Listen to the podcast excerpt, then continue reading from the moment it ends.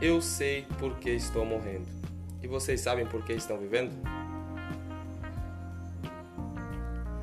Iniciamos com essa frase espetacular para tratarmos justamente sobre o viver para Cristo. Nessa primeira série aí dessa trilogia que nós estamos fazendo. Uh, e hoje nós estamos aqui com meus amigos, companheiros ali, o irmão Samuel e o irmão Marco Lino. Amém, amém, amém. E hoje nós vamos estar nessa conversa aí junto com o conhecido aí Fabão. Fala aí, Fabão. e aí, galera, tudo certo? Vamos conversar um pouco sobre a palavra de Deus. Show de bola. É, e eu tenho certeza que é, no decorrer da nossa conversa a gente vai ser é, muito edificado e também com certeza você que vai estar ouvindo essa, esse podcast, esse áudio aí, eu tenho certeza que você vai ser edificado juntamente conosco também. Então nós vamos iniciar ali falando uma é, tendo uma breve apresentação ali do, do, do, Fábio. Eu queria que ele contasse um pouco aí sobre a sua história aqui na, em Brusque, como que ele chegou aqui na congrega aqui no Planalto, né? Como que quanto tempo congrega aí? Muito bem, eu cheguei em Brusque no ano de 2005, há 16 anos atrás, vindo do Paraná, né, onde eu nasci, minha terra for paranaense aí. tem bastante. Vim tem lá do Paraná. Certeza vai ter bastante. A gente fala porta, porteira, portão, né? Tudo certo. A Paulista também fala porta. É. porta. E cheguei aqui há 15, há 16, vai fazer 16 anos esse ano. Estou 16 anos na mesma congregação, que é a congregação aqui do Planalto, né? Aonde pela graça e misericórdia de Deus, porque a gente não tem nada da gente mesmo, há uns 8 ou 9 anos eu dou aulas de escola bíblica dominical, coordeno ali no departamento da escola bíblica. E seria basicamente isso. Sou casado, pai de duas filhas, minha esposa Vanessa, linda, maravilhosa, né? Mais linda do mundo. Ah, ô glória! Aprendam, É, varões. é, aprendam aí, fica, fica top, galera. Isso e cantares, tá? Usem cantares, é muito bom. É, e- bastante cantares? Eu leio bastante. É, do Antigo Testamento, um dos meus livros favoritos ao lado de Isaías. Legal. E tem sido uma benção, né? A gente está ali coordenando o departamento de ensino, a escola bíblica dominical. É, atualmente eu estou também, pela graça de Deus, me bacharelando em teologia. Porque a nossa pretensão, a minha, a minha vida é. A minha pretensão de vida é atuar nessa área do ensino cristão, é, me aperfeiçoar cada dia mais e mais. E seria basicamente isso. Legal. Muito bom. Ah, e nós vamos hoje falar, continuar falando. Nós, no áudio passado nós falamos um pouco sobre, eh, damos uma introdução, um pano de fundo, né, Marco? Isso. Ah, sobre essa ideia do eh, o viver para Cristo, né? E eu já queria entrar um pouco no tema. Queria entrar um pouco no tema e nós vamos iniciar falando sobre contexto da época ali, o Fabão. É, o que, que Paulo estava querendo dizer quando ele justamente cita essa frase ali que está ali no capítulo 1 de Filipenses? A gente sabe que ele estava em prisões, a gente estava brincando ele estava prisão domiciliar, né? Ah, mas o que, que ele quis dizer naquele contexto para aquela galera? Ó, vocês devem viver para Cristo. Eu fico imaginando Paulo preso, né? É, que seja prisão domiciliar, estava mais ou menos livre, né? Não. Mas ele, olha, o que, que ele estava querendo transpassar para aquele pessoal ali daquela, daquele contexto na época? Vocês devem viver para Cristo. Será que ele estava dizendo, devem viver igual eu, ó, estão presos, devem ser presos comigo? Paulo estava fazendo esse paralelo de, de prisão, enfim. Quero que você discorresse um pouco sobre esse assunto. É, o que eu, o que eu observo no contexto, no contexto histórico, né?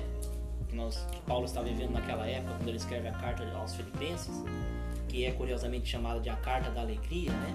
Fala muito sobre É, alegria. Fala né? muito sobre alegria, exatamente. O apóstolo Paulo ele se encontrava preso em Roma, ele estava em prisão domiciliar. Essa não é a prisão na qual ele foi martirizado.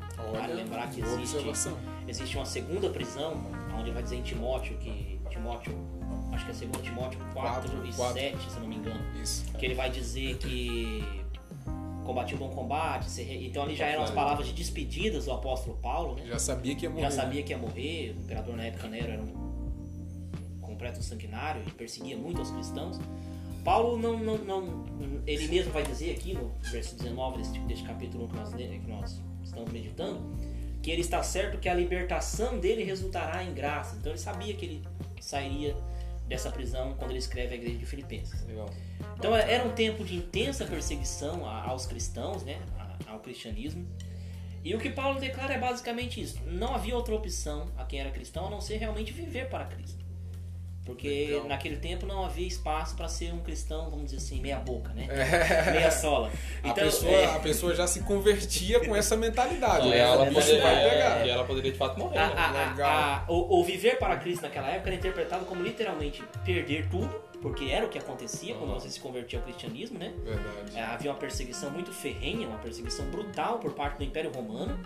É, o cristianismo no começo era perseguido por judeus, depois se tornou uma perseguição estatal. Roma perseguia os cristãos, é, perseguia ao ponto de matá-los, né? Paulo não é o primeiro apóstolo a ser martirizado e nem seria o último também dos, dos cristãos a ser martirizado. É, e ele deixa claro à igreja: olha, vocês devem viver para Cristo, porque é o que resta. Dizer assim. Não há outra opção além de viver para Cristo. Não, tipo assim, não seria como uma modinha, né? Como é Isso, hoje. é, hoje não, virou não. modinha usar A- esse a- termo, a- né? havia- Eu sou evangélico, né? É. Qualquer um diz, eu sou evangélico. havia sérias consequências em você admitir o cristianismo como sua fé, né? As consequências de perder família, como aconteceu com o próprio apóstolo Paulo, de perder emprego, trabalho, Olha ser só. perseguido, ser humilhado, eram imensas, né?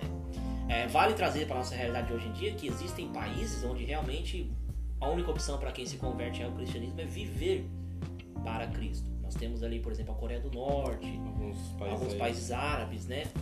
Se vocês puderem procurar na internet depois o testemunho de um, de um irmão chamado é, se fala, se escreve M-E-H-D-I, Mehdi. Ele é um árabe do Marrocos, ele é convertido ao cristianismo, ele teve que fugir do país dele, Nossa. porque lá a Legal. perseguição. E ele é perseguido até hoje através das redes sociais, é, chamam ele de cão do cristianismo e enfim, de vários outros nomes. Mas é alguém que nos mostra o que é o, o que Paulo está dizendo, viver para Cristo. É ele abriu mão de tudo em favor do evangelho, em favor de Cristo. Não da religiosidade, não, mas de Cristo. Hum. Ele abriu mão de família, ele abriu mão de faculdade, ele abriu mão de tudo. Hoje ele é refugiado aqui no Brasil, conseguiu asilo diplomático é, de perseguido religioso aqui no Brasil. Ele vive no Brasil atualmente, esse legal. É, mas o exemplo dele é só um em vários, né? Nós temos vários exemplos aí de pessoas que por converterem-se a Cristo, se tornarem cristãos, são perseguidos e humilhados. E na época de Paulo isso acontecia é, de maneira muito corriqueira. Muito. É, só para encerrar, nós brasileiros não temos dimensão do que é uma perseguição física, né? A gente sofre perseguição. A gente sofre perseguição talvez cultural, né? É, alguma palavra ou outra que alguém nos É. fala, mas nós não temos uma dimensão do que é uma perseguição física, uma perseguição é, em que as pessoas vão te bater, te humilhar, te espancar, te Só, só cortando aqui, eu vi uma. essa. aquela. aquele julgamento que teve ali do STF. Tu, tu acompanhou alguma coisa? Eu acompanhei por cima, assim. Deu voto de 9 a, 0, 9 a 2 ali para que a igreja fique fechada. Claro, a gente tá vendo um período de pandemia e tal. É, porém, eu vi alguns comentários, né, fugindo um pouco ali daquilo que a gente tinha planejado, né? Mas tu citou ali a ideia do Brasil e tal, aí eu achei necessário interessante a gente um pouco, conversar rapidão sobre isso. Ah, tu vê como uma perseguição ou uma decisão só devido à pandemia, o momento que a gente está vivendo? Aquela, essa decisão do STF ali de fechar as igrejas de fato. Na verdade, ele deu a decisão de, dos governadores poderem fechar, né? poderem fechar. É, Eu, eu não vejo necessariamente como, como. Eu vejo como talvez o início de uma perseguição, mas eu não vejo necessariamente como uma perseguição é, da maneira como nós estamos tratando aqui. Eu vejo que a decisão, primeiro, é uma decisão, pelo pouco que eu entendo de leis, né, não sou formado em direito, mas é uma decisão inconstitucional, já que a nossa Constituição garante o, liber, a- o direito a culto. Não só. É, é importante ressaltar que essa decisão não vai afetar somente cristãos. Porque a decisão é, é- é você fechar qualquer espécie de atividade religiosa. É, eu tava vendo uma desproporcionalidade, até hoje um vídeo do, do deputado Ismael, ele falava justamente sobre essa desproporcionalidade, porque alguns ambientes eles disseram que não tem problema, como até 25% do público, porém, aí, é, é, esse é o problema, esse é o grande dilema, porque a igreja fechou e tal, aí eles ficaram nesse, eles estão É, batendo em cima o disso. que eu entendi é que dá- dá-se a liberdade para que os governadores e prefeitos continuem decidindo se eles querem manter fechado ou não. Mas legalmente, pela nossa Constituição, é, que tem sido desrespeitada amplamente aí pelo nosso Supremo Tribunal Federal, é, é uma decisão que não tem base, entendeu? Eles deveriam ser os guardiões da Constituição, infelizmente não são. É, é só isso que eu tenho para comentar a respeito dessa decisão deles. Eu achei errada no sentido de que é um desrespeito à própria lei estabelecida no país. Legal. Nós somos um país que, pela nossa lei, nós temos liberdade religiosa. Isso para qualquer religião. Independente de nós sermos cristãos, nós sermos, se você é espírita, se você. Nossa, a nossa Constituição garante liberdade de culto. e garante que o ambiente de culto é inviolável. E até em ambientes como esse, nós estamos vendo de crise, é, justamente. e- não, isso é causa pétrea. É, Causa pétrea. é- é- artigo pétreo não muda, independente do- da situação. Nem em situações de guerra eu acho que esse, esse, esse, Esse direito é violado. é, esse direito é violado. É um direito inviolável nosso. Que tem sido violado, né? Pode. Mas amém. Bacana, bacana. São profecias se cumprindo, né? São Também. se cumprindo. E tudo isso vai mostrar a nossa capacidade de, mesmo diante de todas essas aflições principiantes, que estamos citando, pode ser o início disso tudo, né? Mas acho que vai mostrar a nossa capacidade de, de fato, é, diante de tudo isso, a gente continuar é, vivendo para Cristo, né? Diante de todas essas aflições. Porque pode ser o início, daqui a um pouco pode se tornar um pouco mais grave, e aí sim a gente vai, é, de fato, ver se a gente mesmo. Não, pode me matar se preciso for, eu não, eu não- pode me prender, pode. é, eu vou continuar vivendo para Cristo, né? Se isso, é, se isso for me causar dores, tanto físicas e emocionais, eu vou continuar com a minha fé inabalável, porque eu vivo para Cristo. Né? É, É, que, isso aí que, que separa, né? é isso que Só separa, justamente. complementando o que vocês estão falando, isso aí vai separar o joio do trigo. Vai separar o a joio do perseguição. É, É, é- é importante, é importante a gente, a gente ressaltar né, que apesar, como eu disse, a gente não ter essa perseguição física no Brasil ainda, né? Embora que no princípio do, do, do evangelho no Brasil, da pregação protestante no Brasil, houve essa perseguição, atualmente ela não, teoricamente não existe, né? Houve por parte dos, mais dos católicos, Isso, né? mas por parte do catolicismo, né? É, era uma perseguição de cristãos contra cristãos. cristãos, né? Hoje estão em É, paz, né? povo, né? Entre aspas, né? É, ho- hoje a gente teoricamente está em paz, né? Mas é importante ressaltar que, apesar de não haver ainda explicitamente, ela está iniciando, isso vai se agravar. né? Se nós formos olhar para a Bíblia analisar as Escrituras, não tem como você pensar que a situação vai retroceder ou vai voltar um ponto. E, e eu digo mais. O a- que não pode retroceder é a nossa fé em É, Cristo. justamente. Eita, É, é, é, o, próprio, a próprio, o próprio contexto aqui de Filipenses vai nos trazer uma igreja que era atuante, que era vibrante, justamente por causa da perseguição. Então, é, em países como a China, Coreia do Norte, onde o evangelho é muito perseguido, países árabes, é, o, o evangelho tem crescido de maneira assim, ó. Tu acha que isso se torna uma força motriz, tipo uma- um combustível para para que a- o povo perseguido, por exemplo, que a gente citou ali a China, a Coreia, aí se a gente um pouco por Antigo Testamento, o povo mesmo do Egito, que até algumas, é, eles costumam dizer, pregar, né? Quanto mais batia, mais, Mais crescia. Você acha uma força motriz? A gente é movido, podemos assim dizer, por algumas perseguições? Ah, algo mas assim? com certeza. Se você for ler alguns livros, eu até recomendo que, que quem quiser procurar depois ler um livro chamado Mártires do Coliseu. Interessante. É, é um livro muito Já leu, né, interessante, muito bom e vai tratar sobre isso. A- as perseguições é, físicas, as perseguições de, de- de você bater em alguém, você, elas vão gerar é, automaticamente é, um despertamento na igreja. Aham. Porque aqueles que forem de Cristo permanecerão com Cristo, Legal. independente do que aconteça. Então vai gerar o que? Vai gerar uma limpeza. Uma limpeza no sentido espiritual dentro da igreja de Cristo. Quanto mais a igreja é perseguida, é, como se diz, vai deixar de ser uma moda, como nós temos hoje, cantores e. Um filtro, né? É, como cantores, é, jogadores de futebol que se declaram cristãos e estão adulterando, fornicando com suas o namoradas e Ele só frisando que o problema não é jogar futebol, né? é, o cara? problema é jogar futebol, você tá fazendo isso. Alguns, inclusive, até estão presos, acusados de, de crimes e tudo mais. Então, é, isso vai gerar um filtro dentro da igreja. A perseguição, ela, a perseguição física, a perseguição mais brutal, ela gera um filtro, ela, ela gera uma purificação dentro da igreja. Legal. A gente vive num país muito, até, até certo ponto, muito livre, muito liberto, liberal, vamos dizer assim. Aham. É, e acaba que a igreja, por conta dessa liberdade, você tem os problemas que nós estávamos comentando antes de começar esse podcast, relativismo, Aham. liberalismo teológico, essas coisas vão entrando numa igreja que não tem é, alguém lhe perseguindo, alguém lhe afligindo. É, porque o próprio Cristo disse que o mundo nos odiaria. O maior problema que a gente tem que analisar hoje é o quanto o mundo está amando a igreja. Exatamente, né? E quanto mais o mundo ama a igreja, mais, mais nós estamos longe daquilo que Cristo disse. Porque ele disse que o mundo nos odiaria. Exato. E é o dever do mundo odiar a igreja. E o dever da igreja é não se conformar com o mundo, como o próprio Paulo São disse. opostos, né? São opostos. Mas E não um- pode haver, e não pode haver, como diz a frase, atração bom, entre Paulo. opostos. né? Exato. Os opostos aqui no Legal, caso tem que legal, se legal. repelir, não se atrair. Legal, legal. Muito bom. Vamos lá. é, temos aí o nosso amigo Marcos agora com a segunda pergunta ao nosso amigo Fabão. É isso aí. Fala galera. Aqui é o Marcos. Fábio, é, nós acabamos de ver que você falou é, sobre por que viver para Cristo, né? Você já deu alguns detalhes disso do que eu vou perguntar, é, mas eu queria que você se aprofundasse mais é, sobre o, é, o que é viver para Cristo. É, vamos, vamos, vamos comentar assim rapidamente sobre a questão do, do porquê, né? E também depois entrar no que é. O, o, porquê viver para Cristo é porque é a única opção, a única opção de vida verdadeira que o homem tem é viver para Cristo. É, se nós formos analisar as várias, as várias religiões que existem no mundo, as várias filosofias que existem no mundo, elas oferecem, elas oferecem uma opção temporária, elas oferecem um alívio temporário, é, mas não oferecem a vida abundante que Cristo promete lá em João. Ele diz: Eu vim para que vocês tenham vida e vida com abundância. Essa vida com abundância não se trata não se trata exclusivamente dessa nossa vida física. Mas Cristo nos promete uma vida superior a essa. Então, veja o que Paulo mesmo diz, ó, quando eu, porque para mim o viver é Cristo e o morrer é lucro. Viver? Paulo usa duas frases, viver é Cristo e morrer é lucro. Como assim morrer é lucro?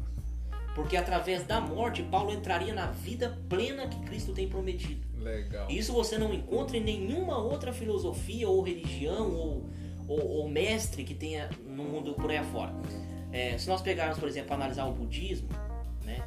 Se alguém for budista e ouvir, não se ofenda. Nós pegarmos o, o, budismo para analisar, ele faz uma promessa é, de, de, de, meditação, de você alcançar um estágio para você quebrar o ciclo de reencarnação.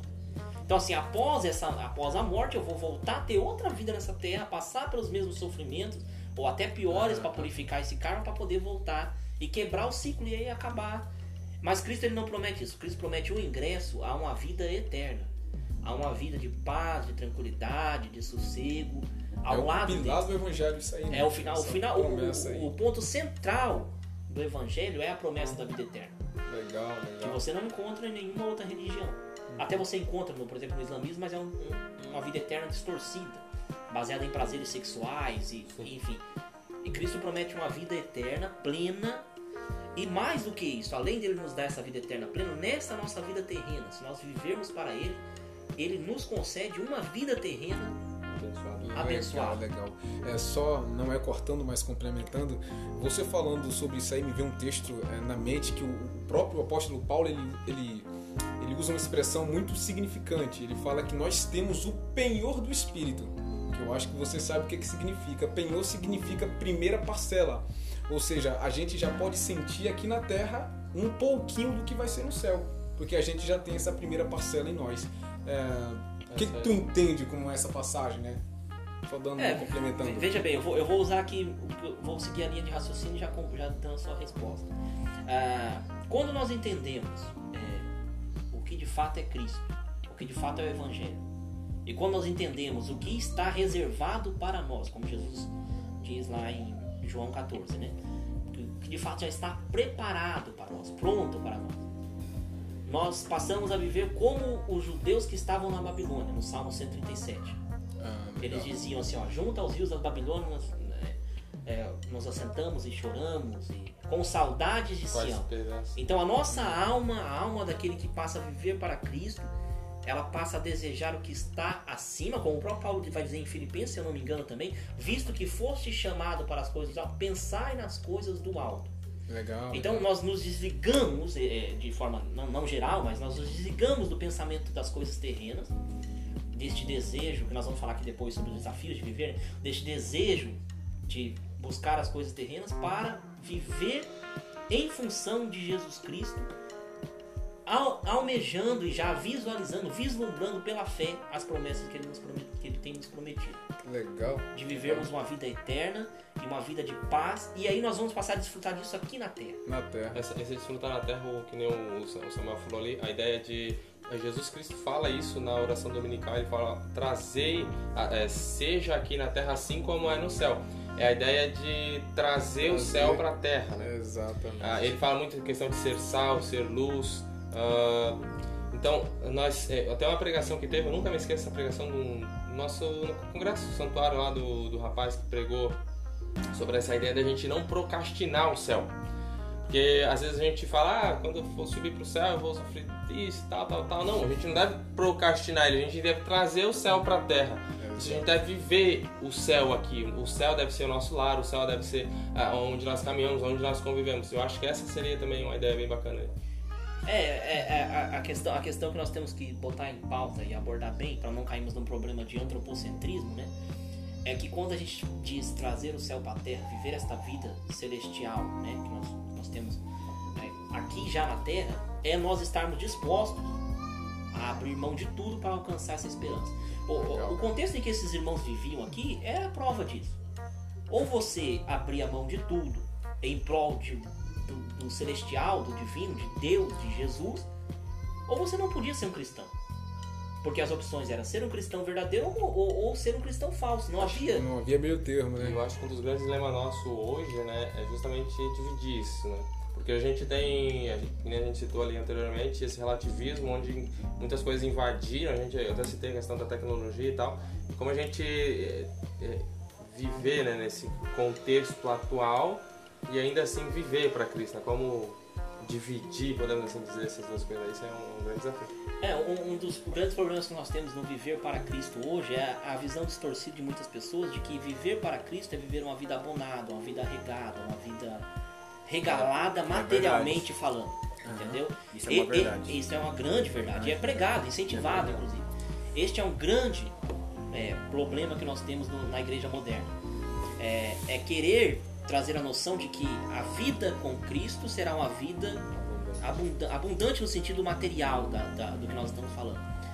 Vamos ressaltar que o próprio Jesus nos recomendou, e isso não é nem uma pregação contra a riqueza, não. O próprio Jesus nos recomendou que a gente não acumulasse tesouros aqui na terra. Então, o que eu quero deixar claro com isso é o seguinte: não é que nós somos, não, não é que eu seja favorável de que o cristão seja um miserável, faça voto de pobreza e tudo mais.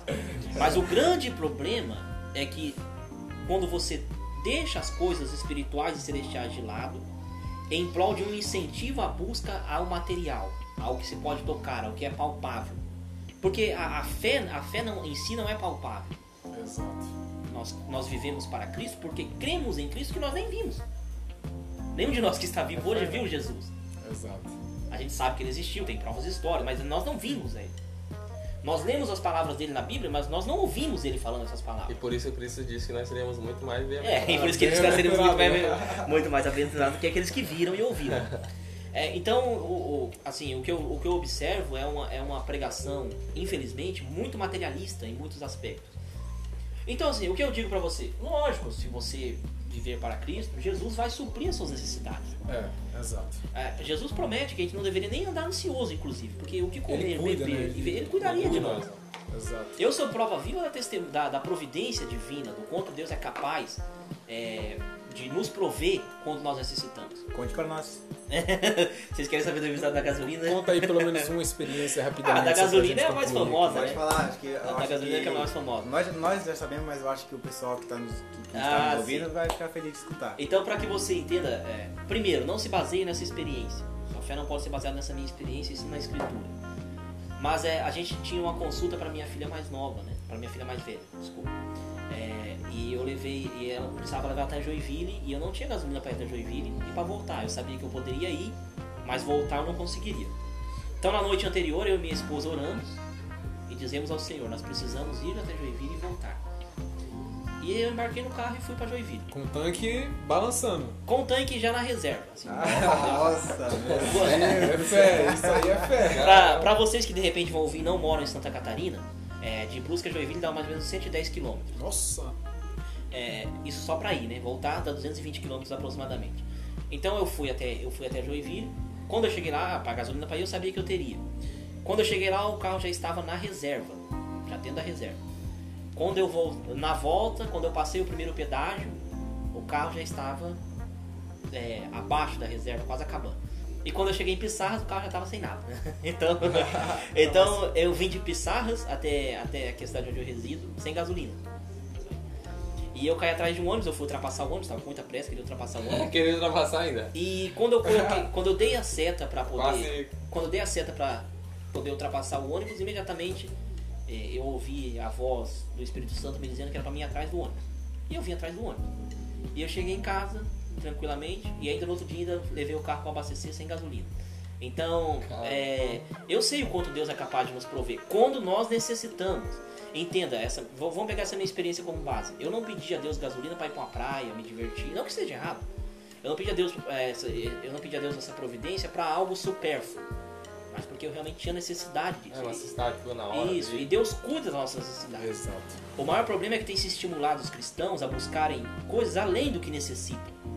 E aí Deus não é obrigado a suprir além do que nós necessitamos. Se Ele nos dá mais do que nós necessitamos, é bênção. E a gente recebe, lógico, nós somos, Claro.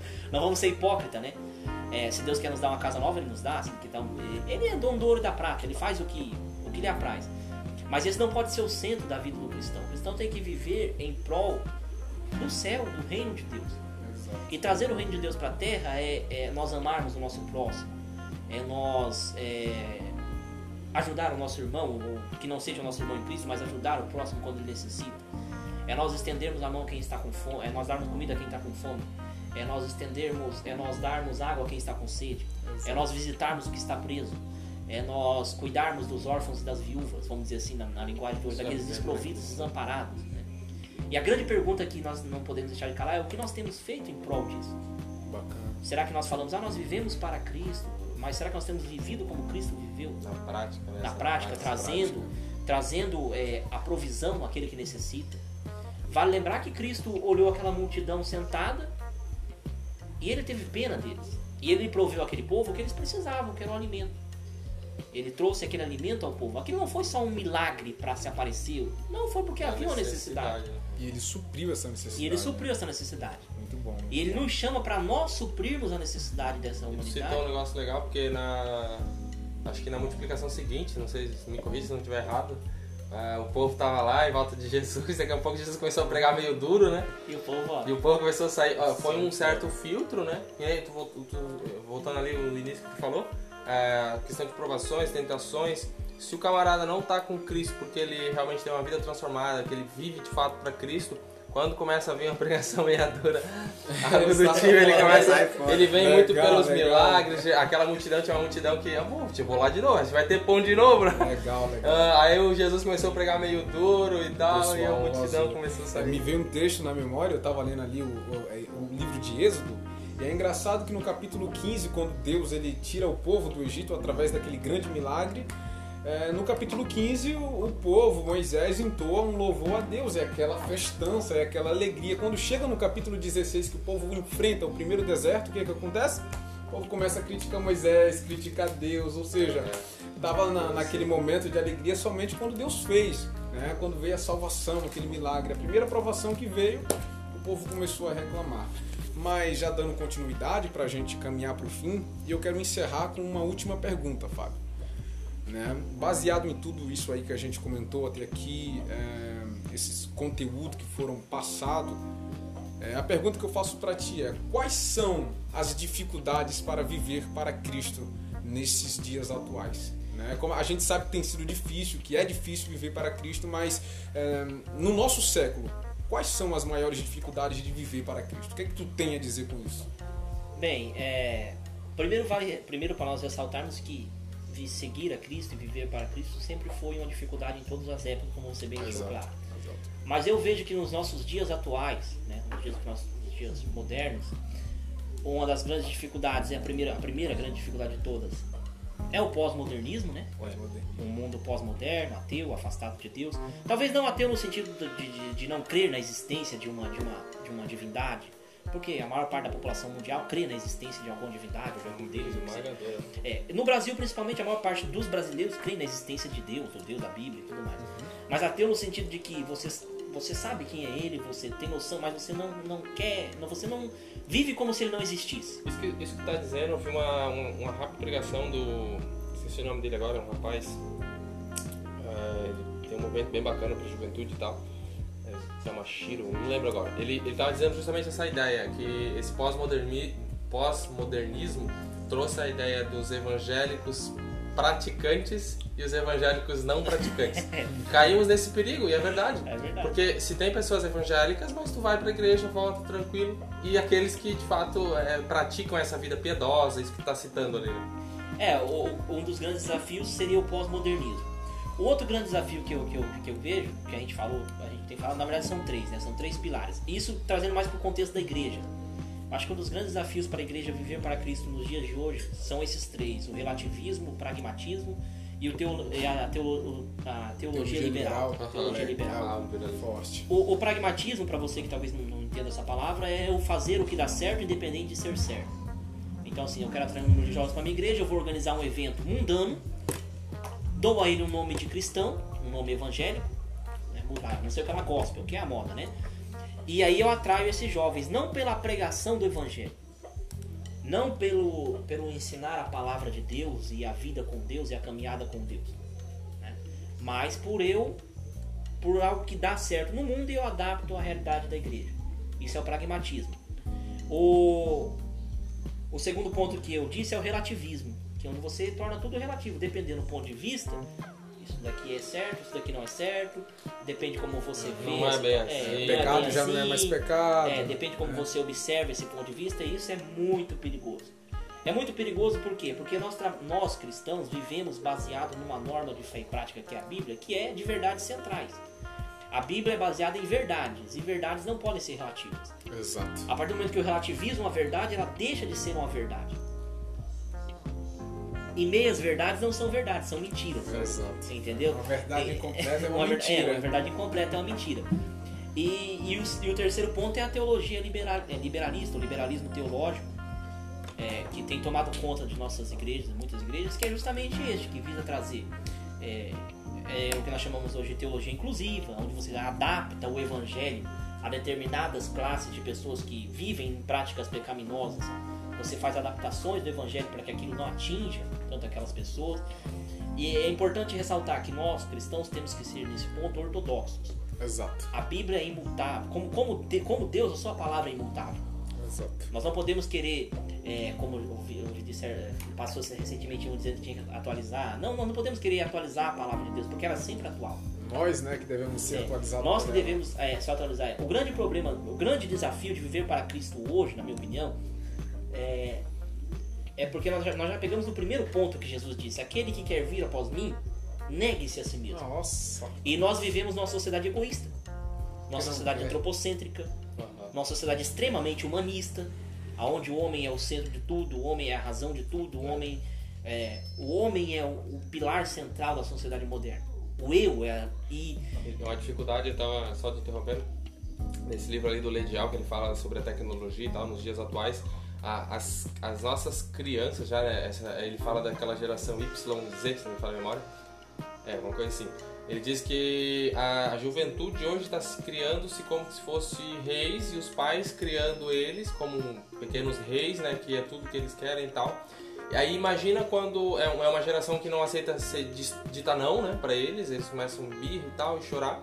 Aí imagina quando uma- um jovem desse se converte para ele é, dizer não, para ele dizer não para as si coisas mesmo, dele, para né? si mesmo. É uma dificuldade, porque ele já tem, ele já tem, cara já tá isso, né? criando-se ele assim dessa forma, nessa nessa ideia de que ele não, não aceita dizer não para ele e tal. Aí quando vem Cristo e fala, "Pá, você deve negar as suas próprias vontades, não é bem assim e tal. A palavra de Deus é um choque para ele, é um desafio a mais ainda. É, além desse ponto que você frisou, eu quero destacar outro ponto sobre esse negar. Além do negar-se a si mesmo, né? Você comentou brilhantemente aí que as pessoas hoje têm dificuldade de negar suas próprias vontades por causa dessa sociedade antropocêntrica e humanista que nós estamos vivendo, né? Onde o homem é o centro de todas as coisas, então, se eu quero, eu tenho que ter. E ninguém pode me tirar esse direito. O maior problema, talvez, é- esse é um problema, mas um, um problema grande também é quando o próprio Deus vai dizer para nós certas coisas, não. É, velho. Porque, é, porque nós temos o hábito de orar, no- no- nós, nós, temos, nós temos, eu digo nós de maneira generalizada, os homens modernos têm o hábito de orar como se Deus fosse obrigado a responder todas, as- até porque isso é incentivado em pregações, em Deus cânticos, da lâmpada, quase. né? como se Deus fosse obrigado a responder todos os desejos dele. Ele já ora ordenando, É, né? mas há certas ordenando. coisas, há certas coisas em que Deus vai te dizer não. E, e, e quando nós vivemos para Cristo, nós aprendemos a ouvir e a entender e a receber os não de Deus. Acho que um grande pregador, né, Os, manda famoso os diz, né? mandamentos. É, É, os mandamentos. ele não, não, inicia a criação Nossa. dizendo não comerás. Vamos pegar o próprio Paulo como exemplo. Paulo, em determinado momento do seu ministério, como uma outras viagens, ele diz que ele tinha desejo de ir à Macedônia. A Macedônia é a Espanha. Acho que era a Macedônia. Ele tinha desejo de ir à Macedônia para passear, não para pregar o evangelho. Que legal, cara. Ele tinha desejo de ir à Macedônia para pregar o evangelho. Olha que objetivo nobre Paulo tinha. E Deus o impediu. Hum, Disse não para ele. Veja, ele queria pregar o evangelho e Deus disse não, você parece não vai. estranho, né? Você não vai para Macedônia agora. Você não vai pregar o evangelho. Não é o momento, não é a hora. E Paulo ouviu este não e obedeceu. O questionamento é: será que hoje nós, meu Deus, é um objetivo nobríssimo, pregar o evangelho? Será que nós ouviríamos e diríamos, não, realmente é Deus que está falando comigo? Entendeu? E nisso Deus falou não, né? Até nisso Deus falou não. Então é, é difícil nós entendermos os desígnios de Deus. né? E muitas vezes ele vai nos responder não. né? Então esse para mim é um do- talvez seja um dos grandes desafios, negar, o negar-se a si mesmo e também aprender a ouvir os não de Deus. Pela sociedade é que a gente tem vivido, onde tudo é instantâneo, tudo é na hora, tudo é no momento. Então eu encaro esse, isso como um dos grandes desafios da igreja moderna nessa questão de viver para Cristo. Entender que Ele é Senhor, Ele vai nos dizer não muitas vezes na nossa vida. Como E nós pai vamos- ou filho, é, né? Diz e não, muitas das E vezes. nós vamos ter que aprender a conviver com isso e a entender isso. Muitas coisas que nós desejamos Ele nunca vai nos dar. E não é, não é porque Ele é ruim, é porque Ele conhece e sabe das nossas, das nossas fraquezas, Ele é sabe que não pode nos dar certas coisas. E às vezes muitas coisas que a gente não pediu, Ele vai nos conceder pela sua vontade soberana e enfim. Então Com- sempre com um propósito. sempre com um Sempre propósito voltado para a sua obra e para o reino de Deus. Ah, um conselho aí pra galera aí, nesse viver pra Cristo aí nesse mundo atual hoje. Um, um conse- alguns, alguns conselhos rápidos, né? Primeiro, se você deseja viver para Cristo, você tem que saber o que ele falou e o que ele disse. Nossa. E você só consegue fazer isso lendo a palavra de Deus. Amém. Legal. Sem a Bíblia, você não vai conseguir entender quem é Jesus, quem é Deus, quem é o Espírito Santo. Você pode assistir pregações, você pode ler milhares de livros, mas o principal, leia a Escritura. Todos os dias. Isso aqui é pão. Você você vai morrer de fome espiritual se você não ler. Todos os dias. Leia. Leia. Devore a Bíblia. Aham. Não no sentido literal, né? Mas devore a Bíblia. É, e, o, e o segundo conselho que eu, deixei, que eu acharia que era importantíssimo, entenda. E Você, a gente precisa entender quem somos nós quem é Cristo. Nossa. Porque se a gente acha que a gente é maior do que Cristo, como é incentivado hoje, se você acha que você é o centro do mundo, o centro das coisas, então infelizmente você não está vivendo o cristianismo verdadeiro. Porque no cristianismo verdadeiro, Cristo é o centro e nós orbitamos a sua volta. Então, assim, em tudo na vida. Se você se acha muito santo, olhe para Cristo e veja que você não é tão santo. e aí você vai entender o seu irmão que está do seu lado. Legal. É o que Paulo diz, né? Eu sou o maior dos pecadores. O homem que escreveu 13 livros do, do- do Novo Testamento e é um dos maiores. Ele, ele É, podemos simplesmente dizer, o maior ícone do cristianismo moderno é Paulo. podemos dizer que ele fitou os olhos em É. Cristo e se baseava no que Cristo E se era para a vida dele, né? Cristo Não era. pelo que. Hoje a gente costuma fazer o inverso, a gente olha o nosso irmão e fala, ah, mas ele, ele, ele, ele também é ruizinho, né? Ele também é Então- ruimzinho. Então coloca na sua cabeça isso. Nós temos que olhar para Cristo e para viver para Ele, nós temos que olhar para Ele. Entender Legal. o que Ele falou e tentar caminhar como Ele caminhou. É lógico que não é fácil. A gente, Sim, sim. a gente tem tantas falhas que... Mas aí vem, a ter, vem o terceiro conselho, vem o terceiro e último conselho. Se você quer viver para Cristo, confie na graça de Deus. Amém. Você tem a obrigação de confiar na graça de Deus. Porque por você só, você nunca vai viver para Cristo. Aliás, a gente nem quer. Exato. Humanamente falando, você não tem o desejo de viver para Cristo. Porque viver para Cristo implica renúncia, ou viver para Cristo implica perseguição, talvez não física, mas você vai sofrer perseguição. Ou viver para Cristo implica ser humilhado. E para mim encerrar, além de ser humilhado, né, você vai ter que amar o quem te humilhou. Os nossos inimigos. É isso que eu Amar gostei de Jesus. inimigos. Esse é o conselho de Jesus, amar os nossos inimigos. E por último, mas não menos importante, encerrar com palavras de Paulo, Romanos 12, 2. Né? Não vos conformeis com esse mundo, mas transformai-vos pela renovação do vosso entendimento, para que experimenteis qual seja a boa, perfeita e agradável vontade de Deus. Legal. Seriam essas minhas palavras. Show de bola. Show de bola. Ah, considerações finais aí, Samuel? É, enfim, é, coisa? agradecer aí, né, É, pelo é. pessoal que vai nos ouvir e também pelo Fábio, né, por ter atendido o nosso convite.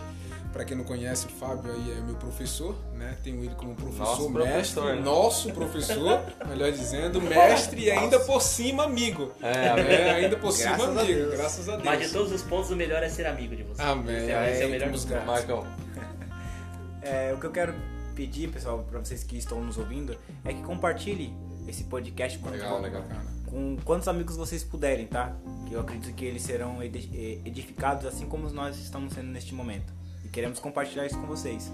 Show de bola. Pessoal, essa foi a primeira série dessa trilogia O Viver para Cristo. Então, compartilhe esse podcast e a gente já vai estar tá, é, fazendo próxima, a segunda série, com também, provavelmente der tudo certo, um amigo muito, um, um amigo muito próximo nosso também. Eu tenho certeza que é, essa série aí de três, é, essa esse podcast aí dessas, dessas séries, eu tenho certeza que vai impactar não só a tua vida, mas a vida daqueles é, a quem você compartilhar. Eu tenho certeza que Deus vai ser glorificado, que é para ser o centro das nossas vidas, que é o intuito de viver para Ele. Esse é o nosso alvo, esse é o nosso propósito. Galera, um abraço, estamos junto, Deus abençoe.